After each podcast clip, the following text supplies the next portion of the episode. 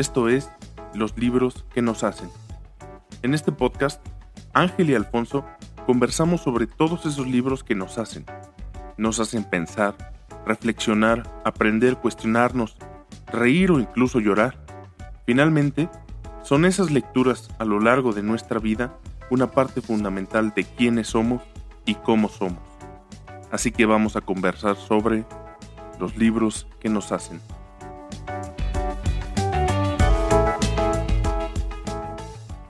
El libro que traigo hoy es un libro que se llama El hombre que entre pues, un tachado no deberíamos ser o El hombre que deberíamos ser.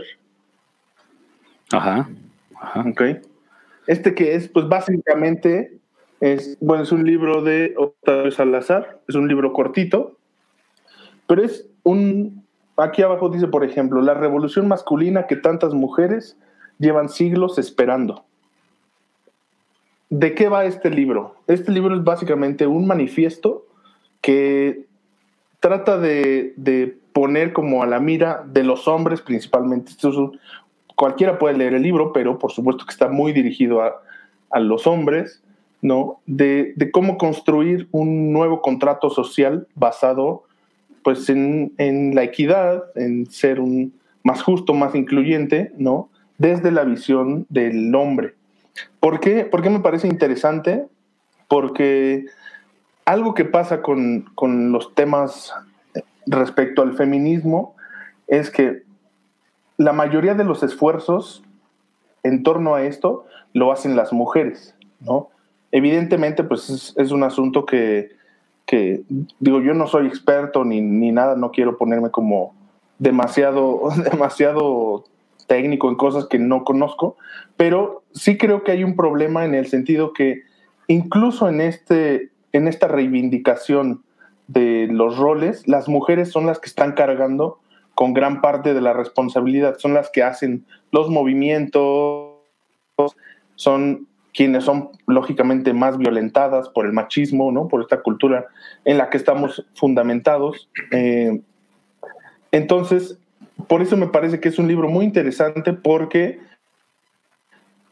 de manera no, no tan agresiva con el hombre, plantea como los diferentes tipos de, de, de hombres o de machismos que existen, ¿no? Entonces, por ejemplo, eh, nos, nos, digamos, tipifica eh, qué tipo de, de, hombres somos, para qué, cuál es la idea de esto, pues conocer eh, cuál es nuestro modelo de masculinidad y a partir de ello, pues, de construirla, ¿no? Y poder formarnos a través de un nuevo modelo de masculinidad, ¿no? Habla del hombre poderoso, de todos estos roles, de lo que el hombre se supone que debe ser o cómo estamos construidos en, pues, en la sociedad, ¿no? El hombre poderoso, el hombre ausente, el hombre violento, el hombre dominante, el hombre depredador, el hombre, el hombre esclavo, el hombre invulnerable, y dentro de todas estas va pues especificando o, platicando cuáles son las características de estas masculinidades que compartimos y pues es como finalmente en esta cultura patriarcal nos van construyendo a nosotros, ¿no? Eh, y finalmente hace un, un, resumen cortito de 10 claves para llegar a esta revolución masculina, que ahorita te voy a leer como lo, el sumario, son pequeñas líneas, pero eh, me parece que es como, como muy interesante abordarlo desde este punto donde somos los hombres los que tenemos como una labor que hacer desde nuestra masculinidad y no cayéndole como todo el peso de nueva cuenta a las mujeres en este tipo de cambios sociales, ¿no?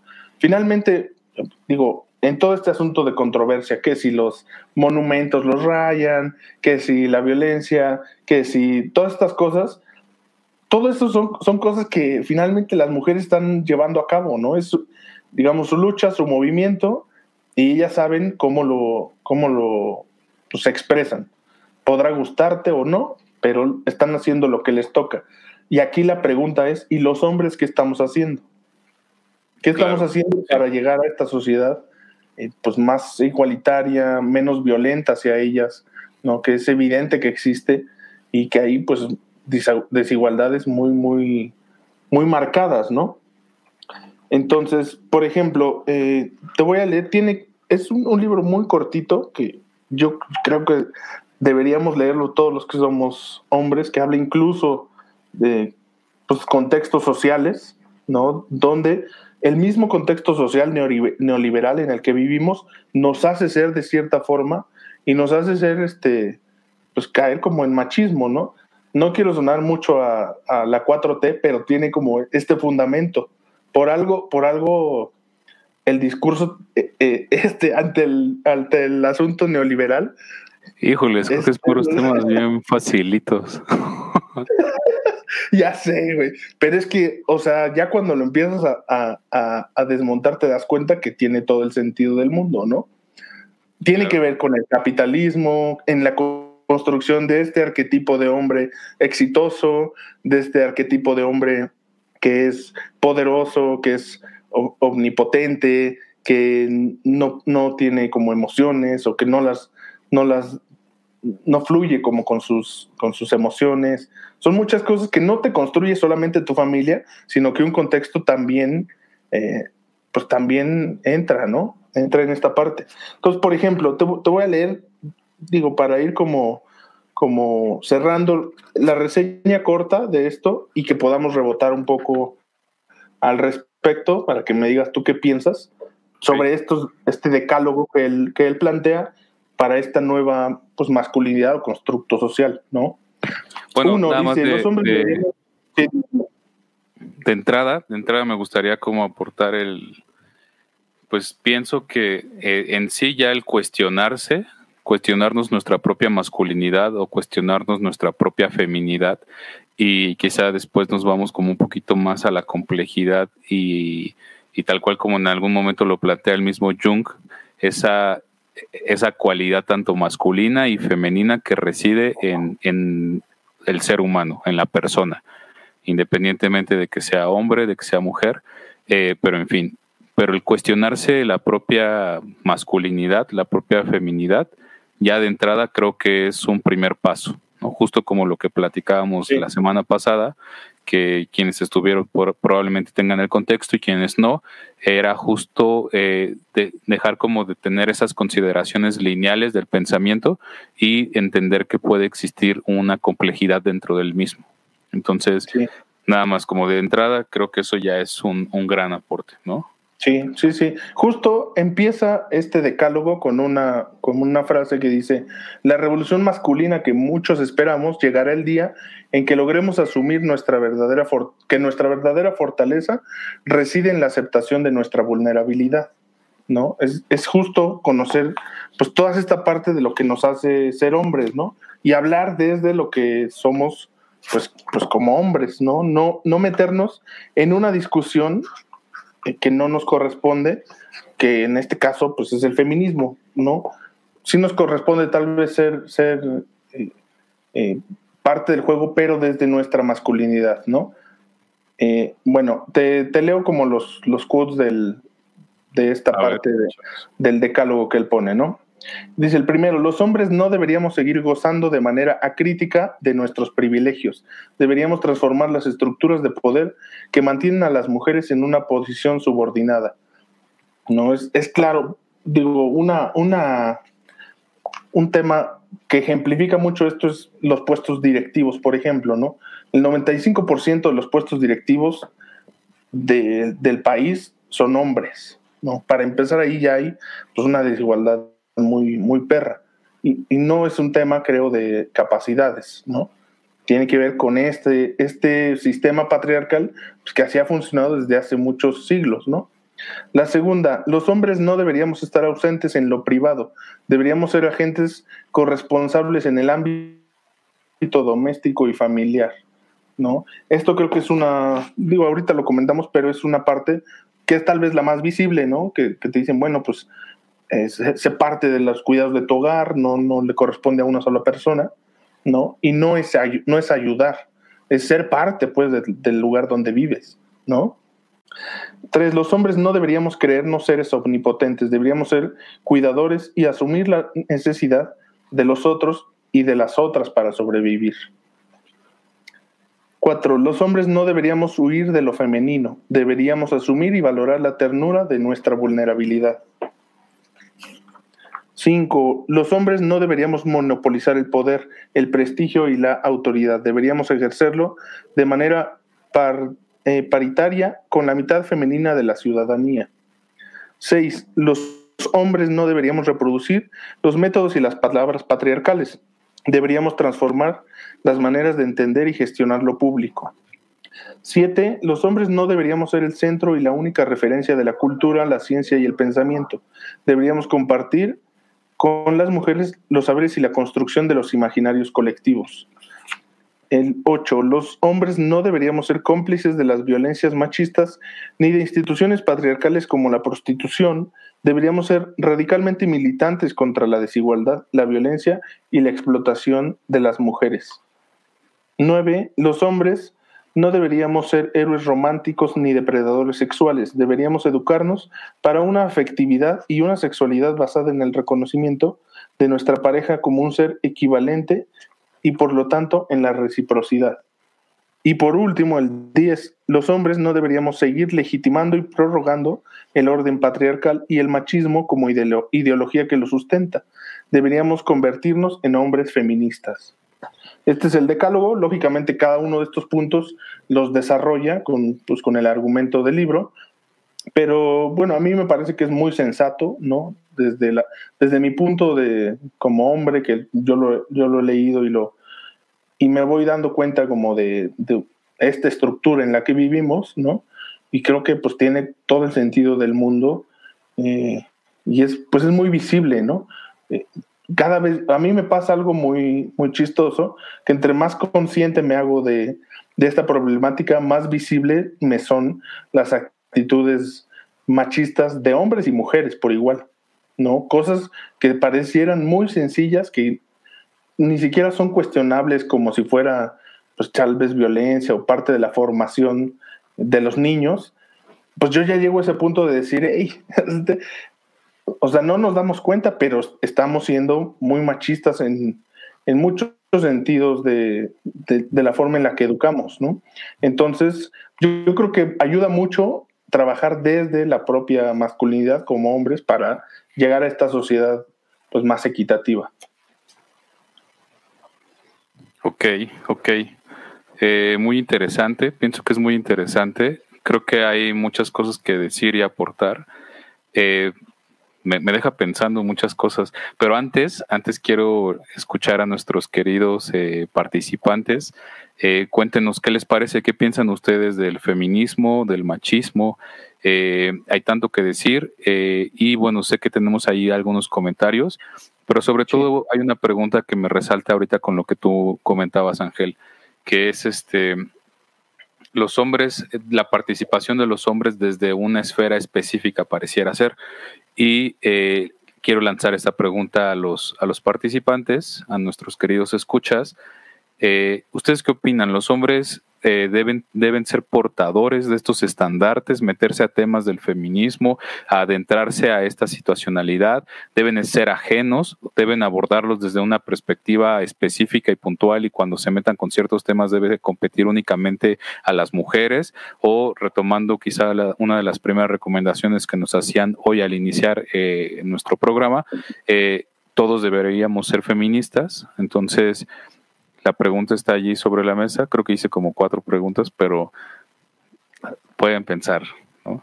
Y bueno, ahí teníamos un, este, un comentario de Daneri del Ángel. Me encanta viajar y antes de ir a visitar un lugar, leo sobre la historia de ese lugar y es como, es como llego a ese lugar con otra visión. Ejemplo, muchas personas visitan la Torre Eiffel y quedan decepcionadas porque mide 300 metros esto no pasaría si las personas leyeran y no se fueran con la idea de que de una foto. Eh, eso me pasó cuando fui ahí a un museo a escala en, el Estado de México y vi la Torre Eiffel muy pequeña. Me decepcioné. Eh, leo, leo muchos libros como la historia de cada país, pero mis preferidos son de, mis preferidos son de terror. Eh, ahora estoy leyendo el libro de curación y recuperación de David Hawkins. Muy bien, interesante. Eso me parece vital, ¿no? Digo, un paréntesis aquí sobre la parte del, del llamado posturismo, del cual escriben muchos este, con, pensadores contemporáneos. me vienen a la mente nombres de psicólogos sociales y sociólogos, eh, pero básicamente la idea, eh, bueno, de los más representantes para que no se queden solo como, como mencionados, pienso en George Ritzer, en Alan Liska, ¿no? un tocayo, y eh, hablan acerca del posturismo y dicen que tal pareciera que uno lo que quiere es visitar un lugar eh, y la mayor cantidad de lugares en el menor tiempo posible y, y decir que visitó la máxima cantidad de, posibilidades en el menor tiempo que estuvo, pero pues eso sacrifica la profundidad. Es como decir querer tener demasiado y terminar eh, profundizando muy poco. Pero bueno, eh, teníamos ahí también un comentario de el buen Edgar todos tenemos responsabilidad de los problemas sociales, todos podemos y deberíamos hacer nuestra parte. Aquí ya viene una, una primera aproximación, ¿no? Es correcto, sí, sí. Omar García, me gusta su postura ideológica, aunque necesitan de más participación y distintas posiciones. Eh, ¿De nosotros o de los autores? No lo entendí bien. Allí nos precisa Omar. Eh, Jansu, siento que todo esto eh, parte de la educación y los valores, un tema recurrente, también complejo, hablar de educación y valores. Bueno, el mismo, en la misma recomendación que hicimos la semana pasada de introducción a los problemas fundamentales del hombre, eh, la cuarta, la cuarta parte de ese libro, el cuarto capítulo, bueno, parte porque tiene subcapítulos, eh, tiene que ver con el sistema de valores creo que ese también es todo un tema muy, muy complejo y muy interesante que podría abordarse. ¿Cuál es ese sistema de valores que seguimos para poder tomar las decisiones que tomamos?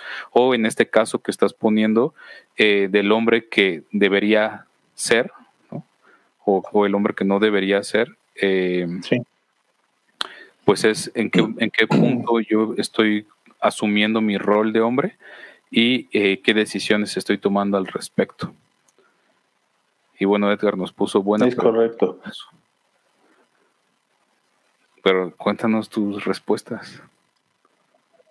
O pueden ser más sí, mejor. Creo que estamos muy acostumbrados a eso. Eso también es parte como del de la, la, parte lineal del, del pensar, porque eh, digo, cuando me preguntan algo suelo responder, ¿no? Pero no suelo hacer más preguntas y a veces a mucha gente le molesta que tengas más preguntas que respuestas porque, porque es complejo, pero la misma vida es así. Decía un antropólogo que se llama eh, David Le Breton, que estudia el cuerpo, eh, que se dedica al cuerpo y ha, hecho muchas investigaciones durante muchos años. En alguna conferencia dijo que él, él, en este punto de su vida, o sea, primero dijo que empezó a estudiar el cuerpo porque no se sentía a gusto con su cuerpo. Y eh, que a ese punto de su vida, después de esa trayectoria, había terminado con más preguntas que respuestas. Y que eso no está mal. O sea, que en realidad tener sobre la, sobre la mesa una duda, ¿no? en vez de reafirmar y decir, pues bueno, es que yo soy hombre y así nací y así me toca ser y ni modo, o al revés, bueno, es que yo soy mujer, así nací, así me toca ser y, y ya. Pero creo que la premisa es cuestionarse. Sí, sí, sí, esa es parte fundamental, ¿no? del pensamiento, de la filosofía y de poder llegar a, pues, a respuestas que, o no, o a más preguntas, como dices, ¿no? Pero que mantengan, pues, eh, el cerebro en, ejercitándose y generando, pues, nuevas propuestas de, pensamiento, ¿no? Completamente.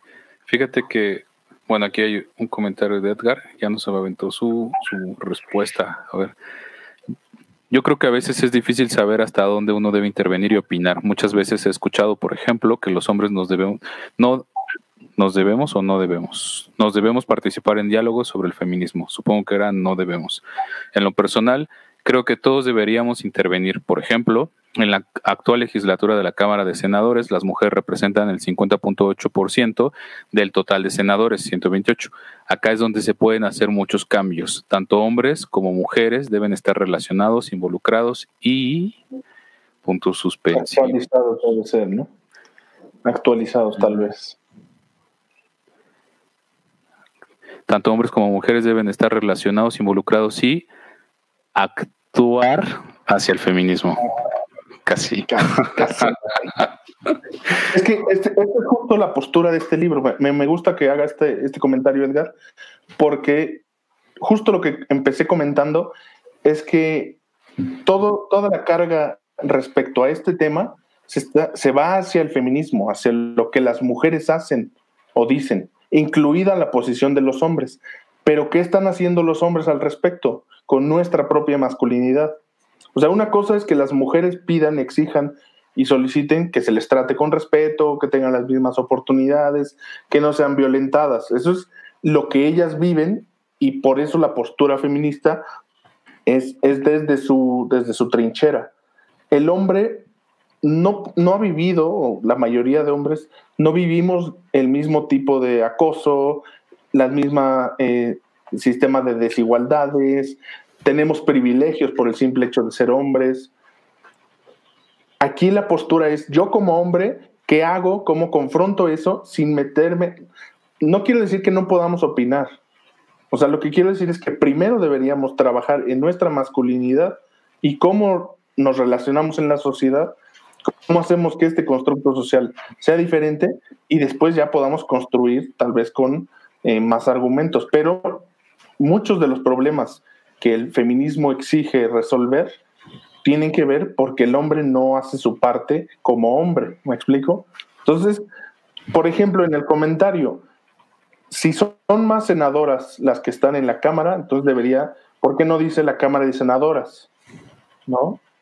Son cosas, Son cosas y entra, pues aquí entra ya el debate como del lenguaje del español inclusivo, si sí o si no, Cosas de ese tipo que también se discuten, ¿no? Pero eh, la postura al menos del libro que, que yo hoy comenté tiene que ver con eso, con desde tú como hombre, cuál es lo que estás haciendo con tu propia masculinidad, no metiéndote al feminismo, no metiéndote, o sea, tú qué estás haciendo, ¿no?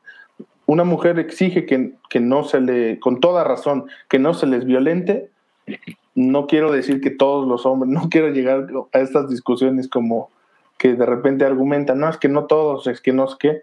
Yo creo que sí todos, la mayoría hemos sido en mayor o menor medida, pues, no sé, violencia física, pero sí tal vez verbal, en nuestros grupos. O sea, reconocer eso también te hace y te ayuda como a desmontarlo, ¿no? A enfrentarlo, a pararlo de repente en seco, a que ya no estés cómodo con un grupo de amigos que tal vez mantienen este tipo de, posturas, a, ya no estar compartiendo tal vez chistecitos o memes este, machistas. O sea, sí te hace llegar a ese punto, ¿no? Y eso lo estás haciendo desde la masculinidad, no desde el feminismo, que el feminismo tiene su agenda pues específica, ¿no? Sí, completamente. Creo, creo que Digo, no estoy muy familiarizado con la lingüística en términos profundos, pero sé que hay una rama de la lingüística o, tal cual una, una propia disciplina eh, que lo que hace es estudiar la transformación del lenguaje y de cómo, cómo el, el, hecho de, de, nombrar ciertas cosas de repente o hacer contracciones al escribir, como el hola que hace, ¿no? Que nos puede parecer una aberración ortográfica o de presentación o gramatical, etcétera, eh, pues van también como un poquito ancladas a esas transformaciones de, lenguaje, ¿no? Como lo, como lo que pone Edgar, que lo veo más como lingüísticas, pero asociadas al lenguaje. Eh, camere de diputades, ¿no? Claro, pero por ejemplo, ahí es una, es una aplicación no realista. O sea, entiendo como la parte de, de lo que pone Edgar, pero es una aplicación que no es no es realista, a decir cámaras de diputadas, literal, o las juezas, o las senadoras. Esa es una aplicación del lenguaje español que pues sí es real y que vi, o sea, el asunto del lenguaje inclusivo en este sentido, hablando de esto, es que visibiliza, ¿no? Visibiliza que existen las juezas, que existen las maestras, para, o sea, esa es, es como la postura de este tipo de, de asunto lingüístico, ¿no? No es como cambiar el español, no es como decir, ah, pues ahora se habla así o asá. es simplemente visibilizar en esta transformación de, pues, que estamos teniendo como, como sociedad, ¿no? Sociedad, sí, claro. Pienso, pienso en efecto que no, no, no, no quiero demeritar en absoluto ninguno de los elementos que forman parte de los procesos sociológicos de transformación eh, de la realidad, pero evidentemente creo que hay algunos que son de, de, que tienen un trasfondo o una profundidad interesante, como esto que estábamos platicando, ¿no? El, hecho de que haya desigualdad, de que haya eh, un, desbalance no solo en la parte económica, sino también en el respeto, en las muertes, en los maltratos, en la violencia, y que evidentemente hace que estos temas como la parte de, del lenguaje sí se, deban tomar en cuenta, pero eh, tienen desde mi punto de vista otro orden de profundidad, con otro análisis, otra perspectiva. ¿Y por qué digo esto? Digo, ahorita que pensaba, yo tenía dos, dos ideas para platicar el día de hoy de libros y estaba, acababa de ver como un experimento que hizo un chico en Francia que, es, que lo disfrazaron de mujer. o sea, básicamente en, el experimento se disfraza de mujer, lo maquillan, lo producen, le ponen senos falsos, le ponen nalgas falsas y sale a la calle. No, la, no, no lo visten como, como exuberante, exótico, nada. no, nada, solo, solo mujer, ¿no? O sea, como, como casual, solo vestido, o sea, se hace el disfraz de mujer y, está vestido casual. Y eh, pues obviamente graban, graban cómo, cómo le hablan, cómo, aunque no, no, le, no lo manosean o no le hacen una agresión física, pues se siente la, la, cómo es violentado cómo, cómo, le, cómo le dicen, hola chiquita, ¿cómo estás? Este, oye, me gusta tu trasero, oye, qué buenas tetas, oye, y ese tipo como de cosas que son incómodas. Y dice, el chico decía, pues llegó un momento en el que yo no sabía qué hacer, no sabía cómo responder. Eh, y lo que creí que era más adecuado, pues fue ignorar, fingir que no me decían nada, pero yo sabía que me lo habían dicho y yo me quedaba con eso y lo tenía presente. Entonces, el objetivo de ese video era hacer una, como ponerte en el lugar como si tú fueras el violentado, ¿no? Como si a ti, te, creo que ahí es donde existen esos privilegios, por ejemplo, de ser hombre, ¿no? O estos privilegios de los que hablabas o de los que seguro retoma el autor en el libro. Eh, y entonces creo que desde allí es un punto importante eh, para resignificar la propia masculinidad y dejar de normalizar procesos que son violentos o de violencia simbólica. Eh, por un tiempo di clase de yoga en un gimnasio solo de mujeres. En la clase me asumía en el lenguaje como mujer. Jajaja, era muy gracioso, decían nosotras, por ejemplo.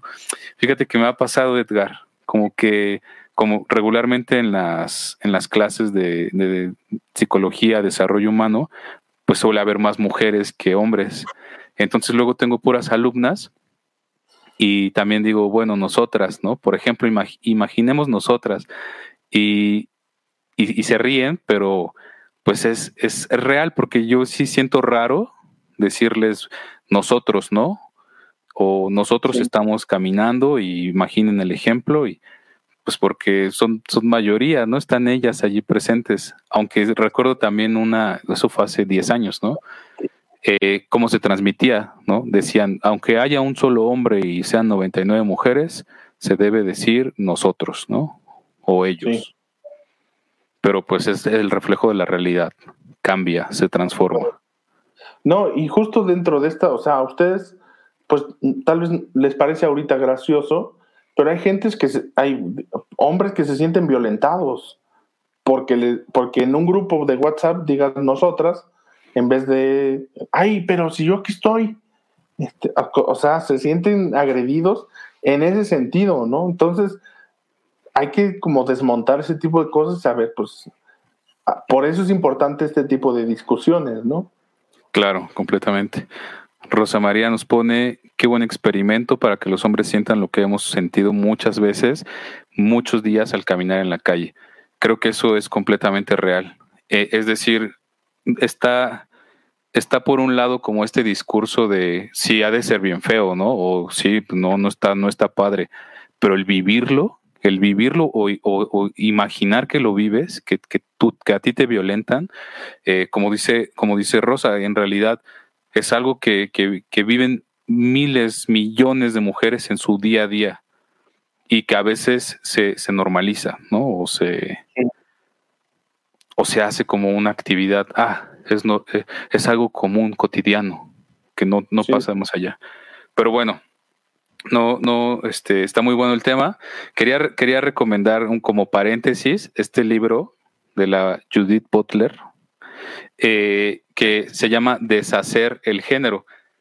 Eh, Judith Butler es una de las especialistas o de las más eh, referidas en temas de estudios de género y creo que hablando un poquito, digo, este que tú, que tú mencionas me parece interesante para generar este punto de inflexión entre el hombre que no quiero ser o no debo ser pero eh, también implica resignificar el género, cómo lo estamos entendiendo, bajo qué categorización.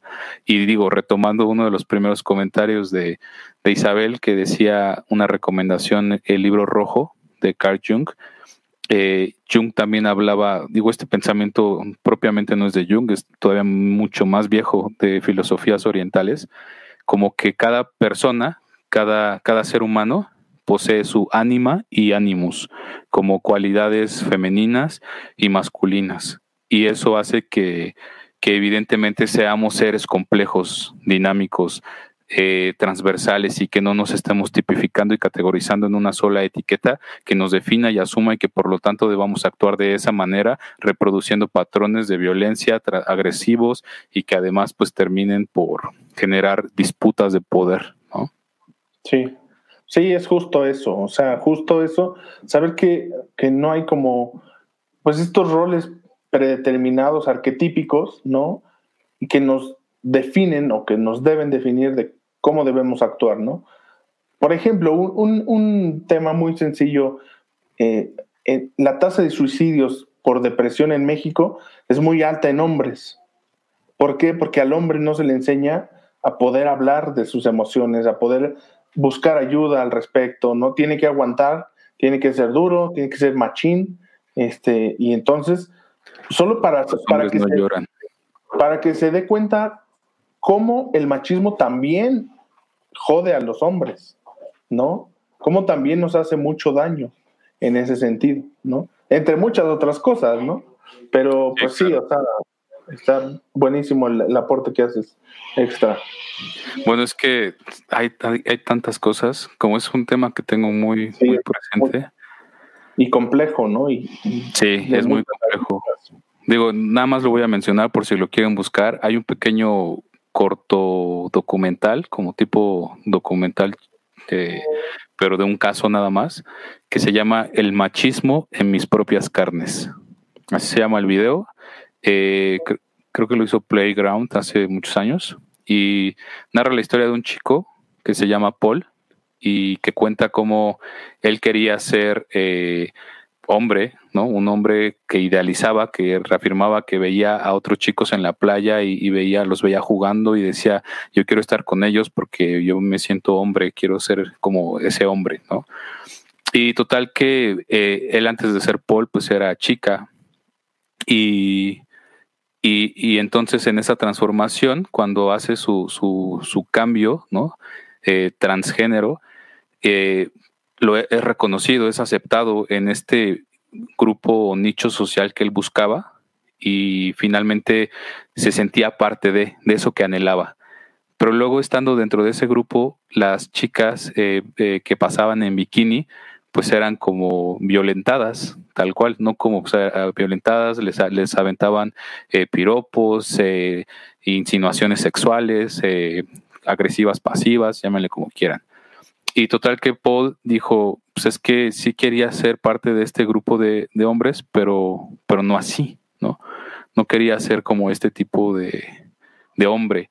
Y entonces lo que hace es una reflexión súper interesante y es lo que dice eh, la misma Judith Butler, que los mismos criterios de homosexualidad o de transgénero o de eh, eh, intersexualidad se definen bajo los cánones establecidos de poder, que es lo masculino y lo femenino. Entonces tenemos, que es el caso de Paul, que es, eh, era una chica que se volvió hombre, pero que decidió no formar parte de este grupo de hombres eh, transgresores o convencionales y decidió ser un hombre afeminado, porque es lo que le gustaba.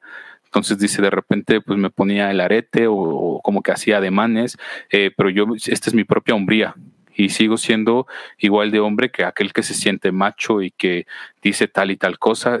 Yo, es más, incluso con una complejidad humana todavía más profunda, ¿no?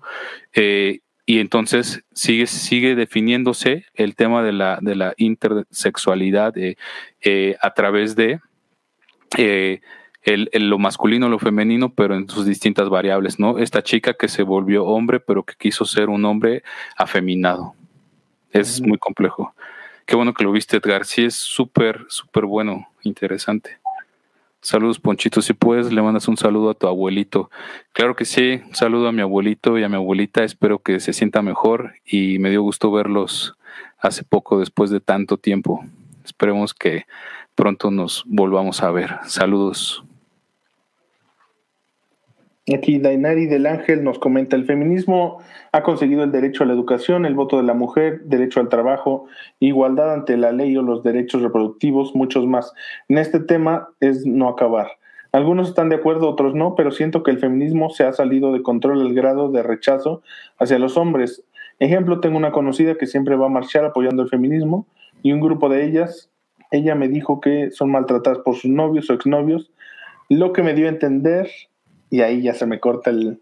Lo que me dio a entender que es una de ellas, eh, que es una de ellas al empezar el noviazgo, el novio ya era violento, se le decía que se alejara de él y ella aferrada por amor lo buscaba, hasta embarazada salió para eh, detener al chico.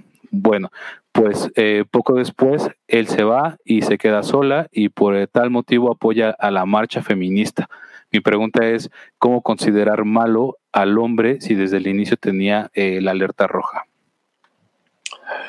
Muy complicada tu pregunta.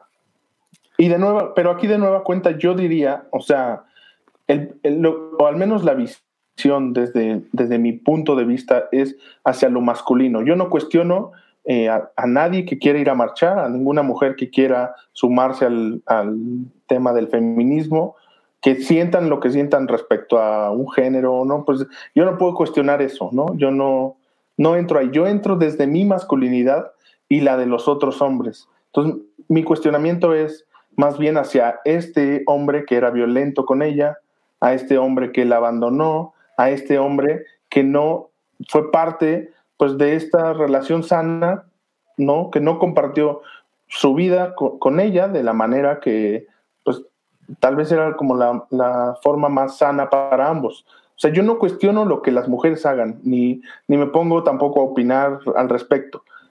Yo lo que, lo que, digamos, tengo para aportar es qué es lo que el hombre está haciendo al respecto, qué es lo que nos toca a nosotros como, como pues, dentro de este rol eh, o dentro de este, esta parte de la sociedad, o sea, como, como bien dices, pues es un tema complejo lo del género, no me quiero meter como en tampoco asuntos de roles preestablecidos, pero como personas, ¿qué estamos haciendo para respetar, para ser buenos, eh, buenos hombres, ¿no? Que no sean violentos, que no agredan, que no abandonen, que no, que no destruyan, pues. Ese es, ese es justo el arquetipo de hombre que, que más existe. No dudo que hay muchas mujeres que, que hayan pasado por esto, ¿no? Y que por eso también se sumen al, asunto del feminismo. Pero aquí mi, a mí lo que me lleva a cuestionarme es qué es lo que los hombres hacen al respecto, qué es lo que nosotros estamos haciendo para terminar con este tipo de conductas y de desigualdades. Sí, en, en efecto, yo creo también que es un tema complejo saber, sobre todo cuando puede ser tan evidente para el de afuera que, que, se cuestiona o se hace este tipo de preguntas. ¿Cómo, ¿Cómo es que no te das cuenta? ¿Cómo es que no lo ves? ¿no? Si está allí frente a tus ojos. Y, y siempre pongo este ejemplo con, con, mis alumnos, ¿no? Eh, imagínense cualquier cosa, un texto, lo que sea, pero exactamente frente a ustedes, ¿no? Frente a sus narices. Y si queremos leer lo que dice eso o ver qué, qué, qué, qué dice, no podemos leer, aunque porque estamos sumergidos en la situación, estamos inmersos en esa situación, de tal manera que formamos parte de esa, de esa misma complejidad, pero que quien está afuera me dice que no ves que tienes un libro ahí frente a ti Y yo, no, claro que no, no. O sea, aquí está algo, pero no es un libro, es, es un cuadernito, ¿no? Y lo mismo pasa con la violencia. Entonces, eh, creo que los procesos de violencia pues son complejos, vienen normalizándose, vienen reafirmándose desde hace mucho tiempo y creo que es punto de resignificarlos. Eh, no desde, desde la otredad como, como lo plantea o sea, como, lo plantea el sistema hegemónico de, de, poder, sino más bien, como diría Simone de Beauvoir en, en su obra quizá más famosa, El segundo sexo, cuando habla de la mujer independiente, dice, me parece que, eso lo decía en los 50, me parece que la mujer está en ese proceso de creación y en busca de su libertad en la medida en la que ella misma se acepte como mujer y resignifique y abrace su propia feminidad en sus propios términos y no en los términos del sistema eh, patriarcal o en los términos masculinos, que ese es un grave error porque hacerlo así sería mutilar su propia feminidad. Bueno, ese sería mi, aporte. Pues excelente. Y sí, digo, es un tema que está desde, desde mucho antes, ¿no? Edgar nos pone, ¿qué han escuchado sobre educar a las nuevas generaciones sobre estos temas? Híjole, Edgar.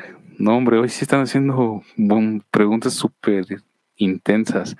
No soy padre y no se me ocurre cómo debe ser, pero en mi infancia hasta la adolescencia el machismo está perro. Escuchar frases como no seas joto, pinche niña, eran eh, pues el pan de cada día con mis compañeros de la escuela.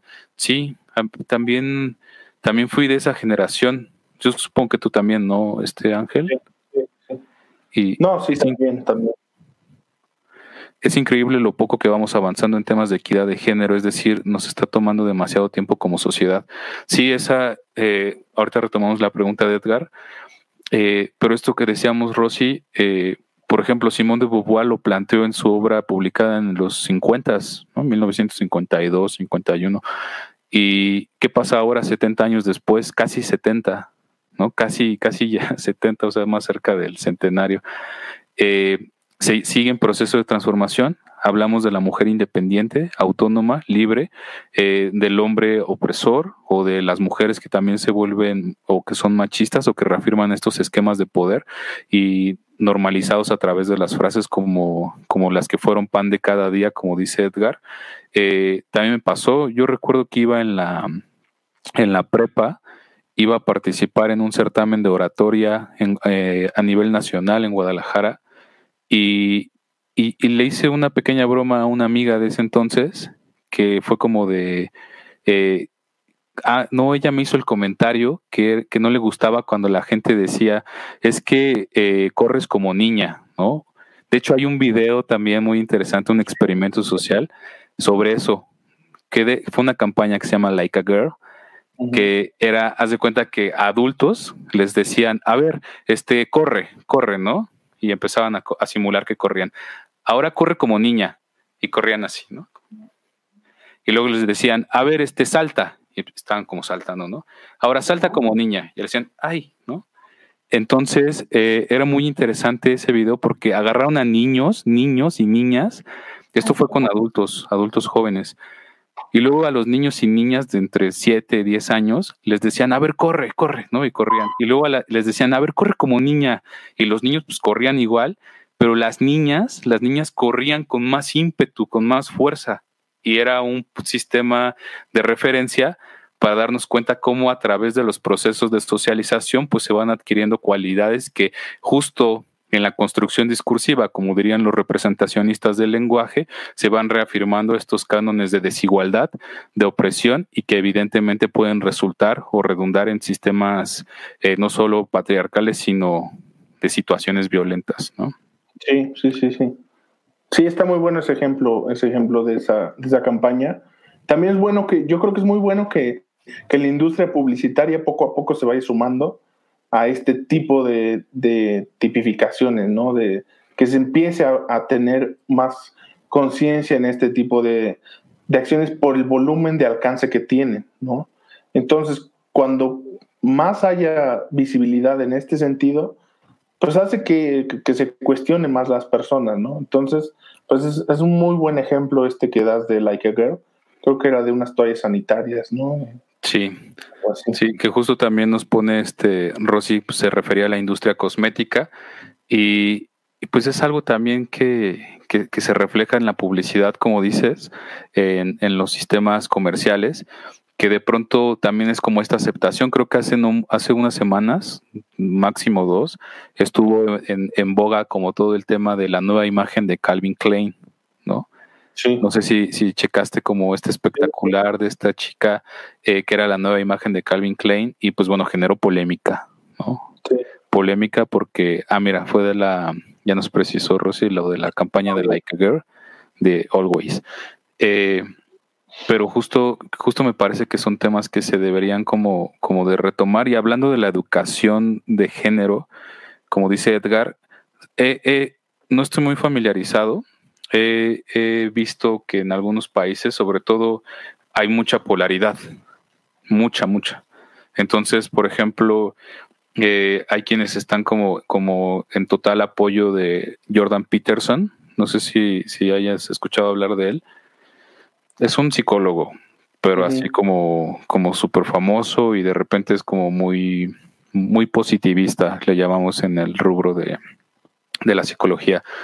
Y, y, de repente tiene aseveraciones como esto que tú mencionabas de es que miren, vamos a ver la desigualdad de entre hombres y mujeres, porque a los, los hombres ganan más y, en este porcentaje, eh, pues él como que agarra datos y dice, miren, es que en realidad no es así, ¿no? ese no es un problema ah, de género. Sí. Sí, entonces es medio famoso porque es, es o amado o, es odiado. Y se polariza muchísimo todo el asunto de, del tema, ¿no? Tanto que este, que luego ni siquiera hay personas que se prestan como a escuchar el, discurso. Ya hay una, ya hay una tipificación y, y hay como un sesgo, ¿no? Un prejuicio. Entonces, eh, recuerdo también eh, que había como una, una persona que andaba promoviendo su libro sobre la resignificación de género ahí por Sudamérica y en su gira pues como que lo que hacían era atacarlo muy fuerte, muy fuerte. Él iba a hablar del libro y pues obviamente le iban a hacer preguntas, pero pero terminaban así los ánimos bien intensos. En las mesas de debate, eh, pues se prendían todos los, los, ánimos y había cosas como que eh, apelaban como al tema de la, de la educación de género eh, a nivel básico. Entonces, por ejemplo, por ejemplo, es, es, es un tema que también genera mucha controversia, ¿qué harías si, si tienes un hijo, ¿no? y tu hijo se quiere eh, poner un vestido o se quiere este, pintar porque ve que su mamá lo hace. Sí, ¿me preguntas directamente? Sí, te pregunto directamente. Ah, mira, yo en ese sentido no tengo el menor, el menor problema, ¿no? Y aquí, pues yo, yo soy padre de una niña que vive en constante, eh, pues, el, entorno constantemente te va diciendo cómo eh, cómo debería ser una niña en este, justo retomando un poco esta parte de la publicidad. Entonces, hay muchas veces que la gente alrededor le dice, no, que tú tienes que ponerte este color porque es de niña, o tú debes hacer esto porque es de niña, o tú debes hacer esto otro que es de niña. Yo como padre le digo, tú puedes ponerte el color que se te antoje, tú puedes jugar a lo que quieras, tú puedes hacer lo que se te antoje porque eres una persona como ser humano puedes hacer lo que, lo que quieras, ¿no? No, no, eso justo es, creo que como padres, ese es, ese es el aporte formativo que uno puede tener y es el, que yo, por ejemplo, aplico, ¿no?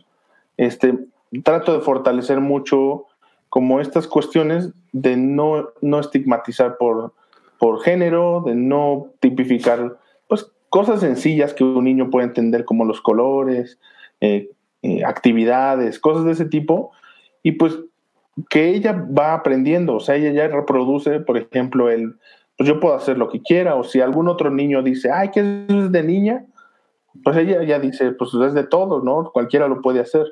Va entrando un poco en, ya en su, en su, en su formación.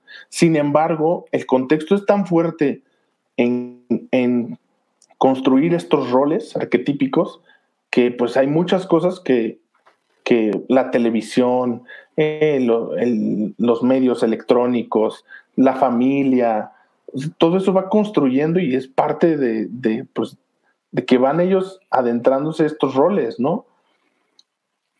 Puede ser que no sé, no, no podría hablar de que sea lo natural o no, yo creo que es mucho constructo social, pero pues trato de que, de que aprenda esto, de que las personas tienen libertades, pueden tomar decisiones propias y que no hay cosas para uno u otro género, ¿no? respecto, pues, como en el tema de su edad, acorde a su edad y, todo eso, ¿no?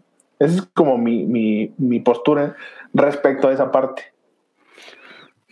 Sí, desde luego, pienso, pienso que va por ahí el asunto evidentemente pues fomentando estos, estas reflexiones de eh, el pensamiento autocrítico, ¿no? Ahí te ponía este Edgar, está bueno eso Ángel, eh, eh, la, apertura, la aceptación, porque retomando con uno de los temas que, que hablamos la semana pasada, que fue el racismo, me parece que esos también son actos de discriminación, como ver al otro diferente, que no se peina como tú o que decidió traer el cabello largo o decidió traer este un color que no es de, lo que regularmente tú usas.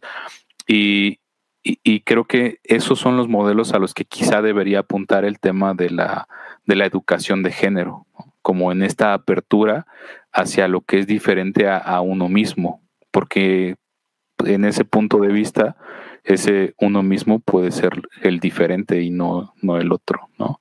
Sí, sí, completamente de acuerdo. Sí, sí, es que ese es el asunto.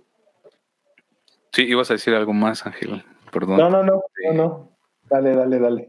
Este, pues hay tanto que hablar, tanto que decir, tantas recomendaciones en estudios de género, en, en eh, feminismo todavía, mucho más este latente el tema. Digo, hay, hay, hay veces que se torna la parte completamente radical, pero creemos en este espacio que más bien aquello que fomente la reflexión, eh, el diálogo, no siempre concordante, sino más bien como, como decía el mismo Daniel Bornstein en la, en la nariz de Cleopatra, un gran libro, eh, la discusión es el origen de la ciencia. La ciencia avanza más bien por, por contraposición y no por complementariedad. Entonces esos grandes eh, choques epistémicos pues, nos llevan al conocimiento.